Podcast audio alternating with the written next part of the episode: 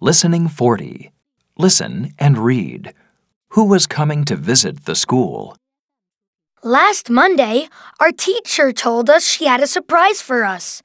She told us an airline pilot was coming to the school the next day. She said being a pilot was an exciting job. She said it was hard work, too. She said it was important to learn about other people's jobs so we could think about our future.